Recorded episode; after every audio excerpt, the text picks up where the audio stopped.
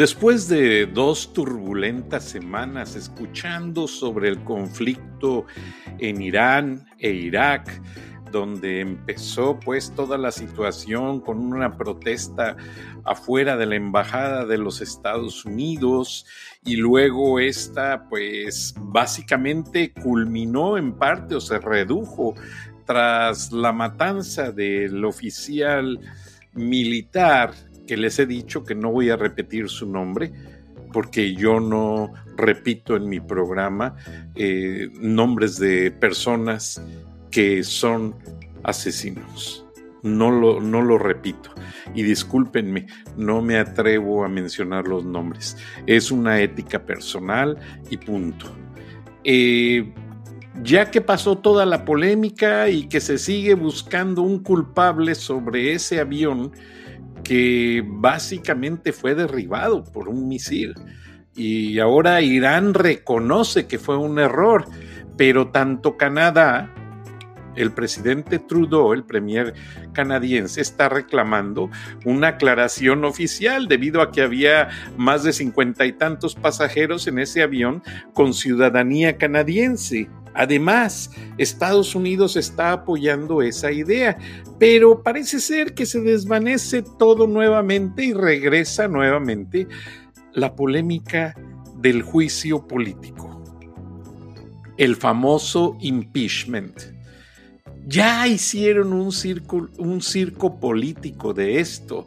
Eh, la verdad es que la señora Palosi, que cree que tiene mucho crédito y mucha credibilidad, con todo respeto, los demócratas y los republicanos se han desgastado tanto en este juego de dimes y diretes, en el cual no se encuentra una base firme, realmente para oficialmente tener una normatividad jurídica que sustente el proceso.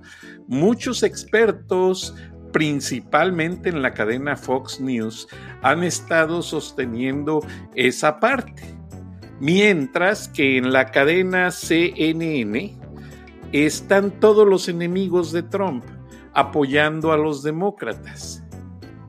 Pero los expertos están atribuyendo a que los verdaderos votantes norteamericanos se van a saturar, se van a cansar y en este momento en que las situaciones están muy tensas, muy álgidas, obviamente en parte la polémica situación está favoreciendo al presidente Trump y no a los demócratas por una razón muy importante. Desde la administración Bush, Obama,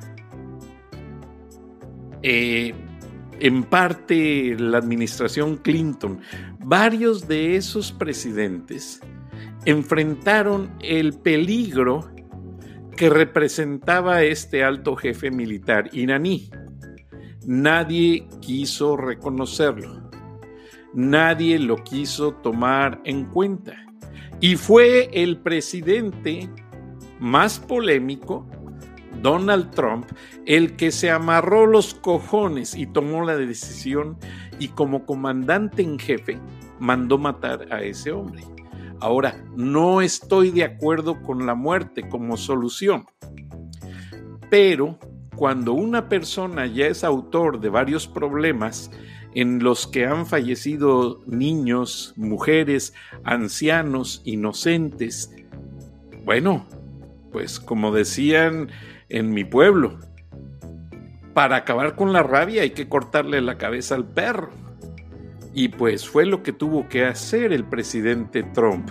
Ahora, básicamente, pues que los dos artículos regresen al Senado para ser revisados, eso no tiene gran trascendencia. Y los mismos demócratas tan lo reconocen que se dieron de cabeza en el momento en que tratan de hacer que, eh, que acusar al presidente Trump de cometer crímenes de guerra al mandar matar a este terrorista.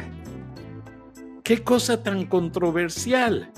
Ahora además lo acusan de no consultarle al Congreso de los Estados Unidos ni al Senado al momento en que tomó la decisión. Bueno, les digo una cosa, tampoco el presidente Obama le consultó ni al Congreso ni al Senado cuando mató, mandó matar a Osama Bin Laden hace algunos años. Entonces, todo este conflicto básicamente es un juego político, es un complemento del circo político que estamos viviendo en nuestros tiempos.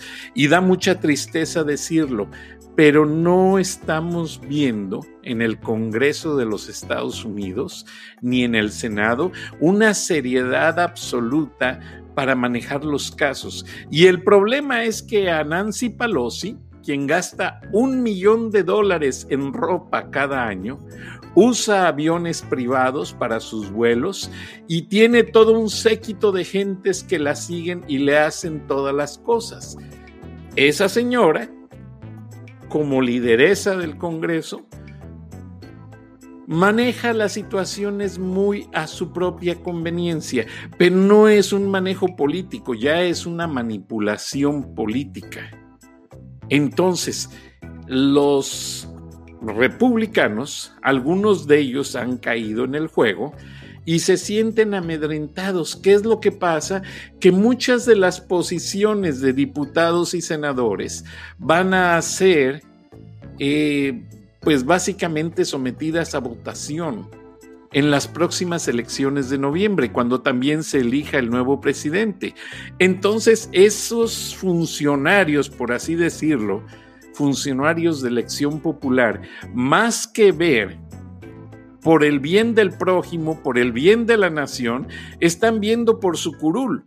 Ellos no cuidan la situación, ellos están cuidando su curul. Ellos están cuidando, curul se le llama a la silla donde se sienta un congresista oficialmente. Entonces lo que ellos están viendo es básicamente eso. Ahora, ¿por qué me meto tan de fondo en la situación que implica? Porque a todos nos va a dar una repercusión en nuestra vida tanto aquí en los Estados Unidos como en el resto del mundo. Esas elecciones van a denotar por qué dirección van los Estados Unidos. Ahora, muchos especialistas siempre se han cansado de debatir que Estados Unidos no puede ser un país de dos partidos. Es una democracia, es un ejemplo de la democracia, pero ¿qué le pasa a esa democracia donde el voto popular no, no tiene significado, sino más bien el voto de los representantes? Eso es algo incómodo, es algo que tiene un absurdo total y que mucha gente empieza a ver que eso no está bien. Ahora, qué casualidad, los Estados Unidos supervisan elecciones en otros países, mandan expertos, incluso el mismo expresidente Jimmy Carter ha asistido como observador de comicios políticos en otras naciones, incluso de Latinoamérica, para hacer que se respete la democracia. Ahora, ¿quién le manda observadores a los Estados Unidos? Ahora sí, como dice el dicho, que alguien me explique. A los Estados Unidos nadie viene a observar. Ahora, en Estados Unidos las votaciones son una parte del proceso. Por la simple y sencilla razón que, como les comenté hace unos segundos, el colegio electoral es el que tiene la batuta para determinar, me refiero a la elección presidencial, para determinar el ganador absoluto de una elección presidencial. O sea, básicamente, perdónenme la expresión, el voto popular no sirve de nada. El voto popular se va por el toilet, por el baño, se va al excusado, que son la mayoría de las opiniones vertidas de la población en un, en, un, en un, papelito, bueno, ahora ya es electrónico, en una pantalla de una computadora, básicamente ahí se va el resultado electoral. Ahora, hace algunos programas, yo les hablé sobre un artículo publicado en la revista política llamada The Hill. En esta revista se habla de que el senador del Tea Party, representante de Texas, Ted Cruz, fue a, a aclarar ante el Senado sobre una invitación que le hizo su amigo Alejandro Junco de la Vega para pasar unas vacaciones con sus familias en Ixtapas y Guatanejo, México. Alejandro Junco de la Vega mandó su avión a recoger al senador y básicamente se fueron con toda la familia y se encontraron en Cihuatanejo, en Ixtapa. Bueno, eso no tuvo ningún problema. Cualquiera tenemos el derecho a tener un amigo en la política. Perdón. Cualquiera puede llamar, hacerse decir amigo de un político, invitarlo a su casa a cenar y hasta ahí todos estamos bien. Pero Alejandro Junco lo hizo en tiempos que precedieron a la elección presidencial en México. Número uno, Todavía no entraba López Obrador a la presidencia de la República. Los temas políticos estaban muy álgidos en México. Ahora, yo les aseguro que reuniéndose el líder de opinión, porque el periódico Reforma, que pertenece a Alejandro Junco de la Vega en sociedad con Carlos Slim, pues obviamente liderea o lidera eh, la opinión pública mexicana. Entonces, yo les aseguro que no hablaron de canicas, que no hablaron de comida, Ted Cruz y Alejandro Junco de la Vega. Hablaron de la situación política que antecede a ambos países. ¿Qué pasa con Ted Cruz? Yo no tengo nada contra el senador Tejano. La única razón es que Ted Cruz ha propuesto que se les quite la ciudadanía americana o norteamericana a todos los niños hijos de inmigrantes indocumentados nacidos en territorio norteamericano, o sea, en los Estados Unidos. De hecho, él sigue sosteniendo esa propuesta. Y esa propuesta va en contra de todo el principio fundamental de lo que representa esta nación los Estados Unidos de Norteamérica, que es una nación de diversidad. Es muy bonito poder entrar a un auditorio se los he narrado. Llego yo al auditorio donde van a ser las reuniones de padres de familia de la escuela de mi hijo y es tan lindo ver gente de la India, de Pakistán, de Colombia, de Venezuela, de Bolivia, de Ecuador, de Perú, de ver judíos, ver alemanes, americanos, ver tanta gente, mexicanos, todos ahí reunidos. En ciertos momentos todos hablamos nuestro idioma entonces se oye la diversidad y es muy notoria, pero al momento en que empieza la reunión, pues obviamente ya todos nos ajustamos al estándar ideal, que es el idioma inglés. El idioma inglés que nos da ese, esa vertiente de unión, esa vertiente de permitirnos ser oportunamente ciudadanos de los Estados Unidos. Ahora, esta razón yo se las menciono por el simple hecho de que sí, quizás Alejandro Junco le hizo ver sus preocupaciones a Ted Cruz sobre la violencia en México, sobre tantos problemas. Pero Alejandro Junco de la Vega, que lo conozco, me extraña que discuta sus puntos de vista con un extranjero. Todavía fuera un México americano, bueno. El tipo tiene la raíz en Monterrey, en Guanajuato, eh, eh, conoce los ideales de los mexicanos, pero un cubano México americano que tuvo que salir de la campaña presidencial en el 2016, cuando Trump le comprobó que su padre anduvo con el asesino de John F. Kennedy haciendo protestas y haciendo multitud de cosas? ¿Hasta dónde llegamos?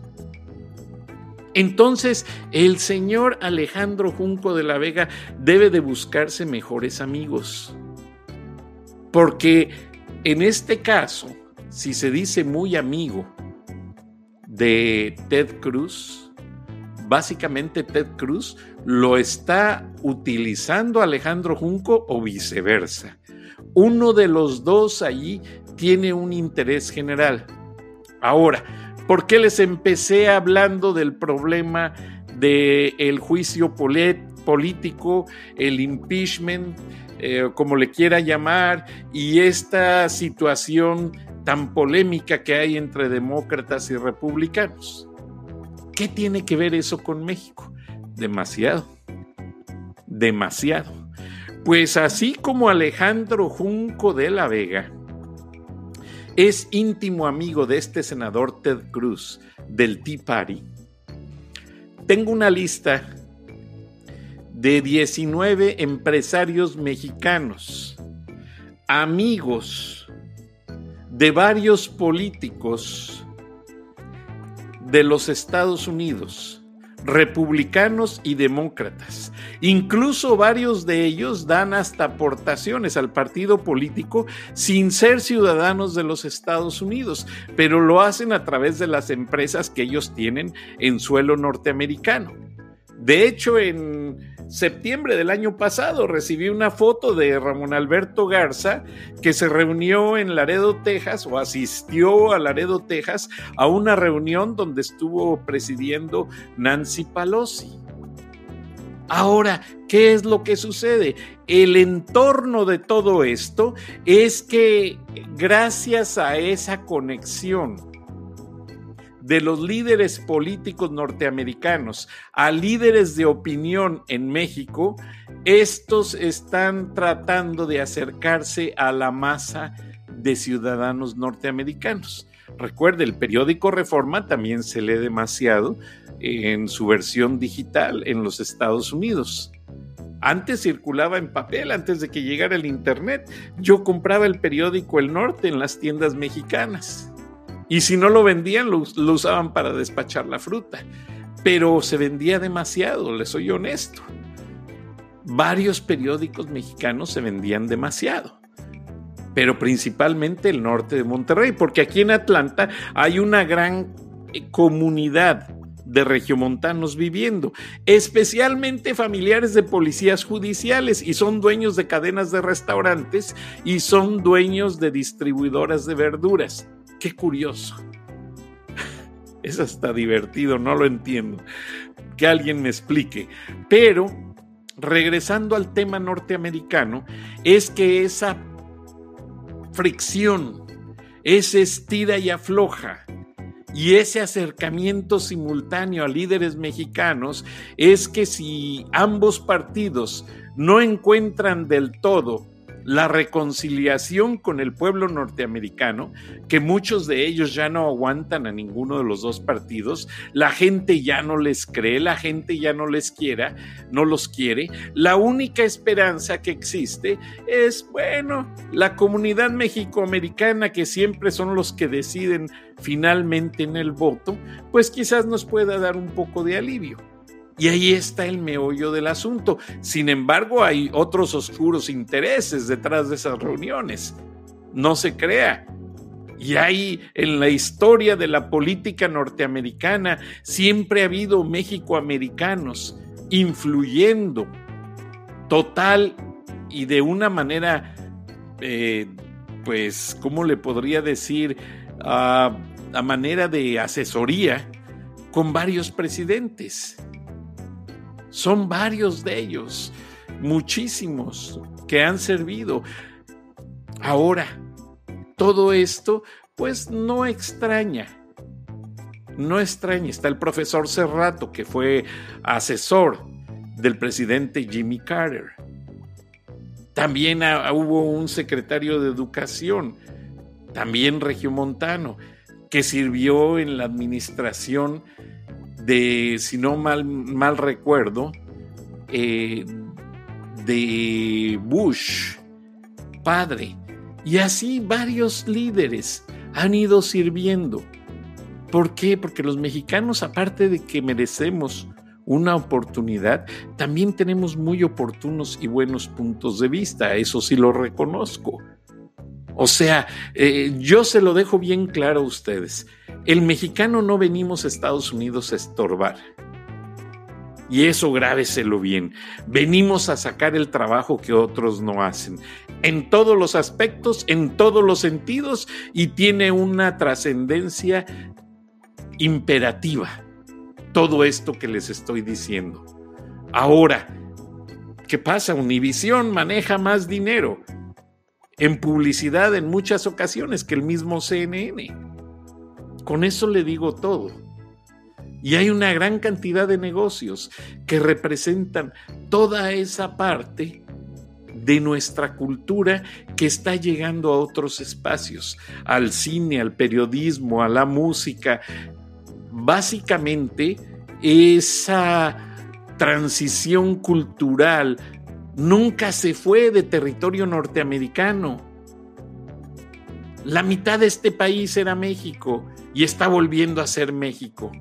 Ahora, yo se los comenté con el, tema de Antonio López de Santana los mexicanos de San Antonio, Texas, apoyaron la batalla del Álamo, pero para quitarse el yugo del gobierno centralista de Antonio López de Santana. Ellos nunca quisieron regresar a ser México o ser parte de México. Estaban cansados de esa corrupción. Entonces, ¿qué es lo que está pasando? Analícelo el big picture de todo lo que le acabo de decir. Los líderes norteamericanos se acercan a la comunidad latina, incluso a líderes de opinión en México. ¿Qué pasa? Hay un gran temor de los norteamericanos a que esos territorios donde hay una gran cantidad de ciudadanos mexicanos principalmente quieran regresar a ser parte de México. Pero se lo digo con toda la seguridad del mundo. Eso jamás pasaría. Los mexicanos, la gran parte de mexicanos que se han venido a radicar a los Estados Unidos, huyen de la corrupción, de las politiquerías, del todo el maltrato que le dan ciertas administraciones al pueblo de México. O sea, señores líderes de opinión, eso, ese temor que ustedes tienen de que México eh, en algún momento recuperara esos territorios perdidos, Arizona, Nuevo México, Texas eh, y algunos más. Eso no va a pasar porque los mexicanos, como dice el dicho prosaico, estamos curados de espanto. El mexicano no cree ya en las promesas, por eso mejor decidió venirse a trabajar duro a los Estados Unidos, pagar impuesto, tener dos trabajos, aunque termine exhausto, pero ellos ya no quieren vivir esas politiquerías, ellos ya no quieren entrar dentro de ese marco de corrupción que les tocó vivir en México. Ahora, Andrés Manuel López Obrador señala un pacto de cambio, señala un camino hacia mejorar el país. Pero lleva más de un año en el poder y la gente no ha visto claro. Los carteles de la droga siguen haciendo de las suyas. Y todo lo que está pasando en este momento es que pareciera que se sigue tolerando toda esa corrupción que existió en el pasado. Quizás no se esté cometiendo por parte del presidente López Obrador, pero todavía hay funcionarios que fueron parte del pasado y de quienes se duda mucho que sean honestos. Número uno. Número dos, eh, ¿qué está pasando? Nadie sabe hacia dónde vamos, en qué dirección va el pueblo de México porque realmente todos los cambios que aparentemente se están dando o se van a dar dentro de la vida nacional no tienen un seguimiento firme. Ahora, pues no, la culpa no puede ser toda del presidente. Hay mucha gente detrás de él, hay mucha gente que quizás reciba la orden de hacer tal o cual casa, tal o cual cosa, pero al final del día, la corrupción que perduró por décadas, casi un siglo de 70 años del PRI, pues es difícil que cambie. Ahora, las amenazas de los carteles, pues obviamente nadie quiere perder a su familia. Y es que sigue imperando la corrupción bajo el manipuleo de lo que es la intimidación de las armas. Mientras en México no se corrija tanto trafiqueo que hay con armas y drogas, México no va a avanzar a ninguna parte. En otros países, por ejemplo Colombia, el presidente que atacó más al, narcotráfico decomisaba las armas y en el acto las mandaban fundir ante los ojos de la gente y mandaban hacer monumentos, mandaban hacer eh, portones para las estaciones militares, mandaban, les daban un uso a esas armas, pero las sacaban del uso total de los ciudadanos. En México no se ha visto eso. Y es que en México trasciende mucho que los mismos policías y algunos militares se dedican a mercadear esas armas en el mercado negro, valga la redundancia. Entonces, por eso no se, no se disminuyen las muertes. Vean, en México las estadísticas de asesinato y de extorsión y de secuestro están subiendo más cada día y no hay quien lo pare. Pues claro, si no paran la venta y reventa de armas, nadie va a parar los asesinatos, nadie va a parar toda esa corrupción. Y al presidente Andrés Manuel López Obrador lo critican demasiado bastante, pero nadie se para ahí para ayudarle y decirle, señor, tal funcionario está solapando la venta de armas. Nadie. Y de hecho yo tengo sobreentendido que esa es la idea de la conferencia mañanera, que la gente, la gente, no solo periodistas, vayan a exponer las situaciones tal como están pasando, para que de esa manera tener un marco de referencia y seguir atacando los problemas. Pero no, nadie lo hace, todo se hace polémico, todo se hace un revoltijo, al final del día queda en un circo político, pero no se avanza. Entonces, la política entre México y Estados Unidos se está haciendo turbia. Y a aguas turbias ganancia de pescadores. Tengan mucho cuidado porque esos que van a sacar provecho de las actuales preferencias políticas son aquellos que están manejando las situaciones a su favor y lamentablemente para nada a favor del pueblo. ¿Cuántos años se ha hablado de una reforma migratoria, de una negociación pacífica y política para bien de todos los mexicanos. Conozco mexicanos que tienen viviendo acá décadas, trabajando toda su vida, pagando impuestos, lamentablemente no tienen un papel que los valide como residentes legales. Ellos mueren y muchas veces sus, ahorritos ni siquiera llegan a la familia. Todo queda en la nada. ¿De qué sirve tanto esfuerzo, tanto alejamiento de los seres queridos si no hay un acercamiento apoyado por las autoridades que les permitan obtener un documento porque si el gobierno de México se pone firme y le dice todos estos líderes, empezando por Alejandro Junco de la Vega, todos los que se reúnen con esos políticos diciéndoles, bueno, ok, quieren que los apoye, los apoyamos, pero ustedes también apoyen a nuestros mexicanos.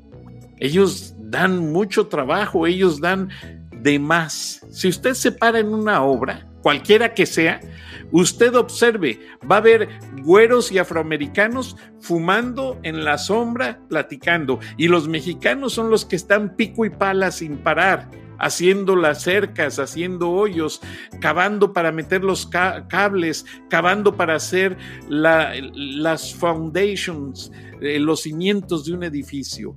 Les agradezco el favor de su atención y recapaciten.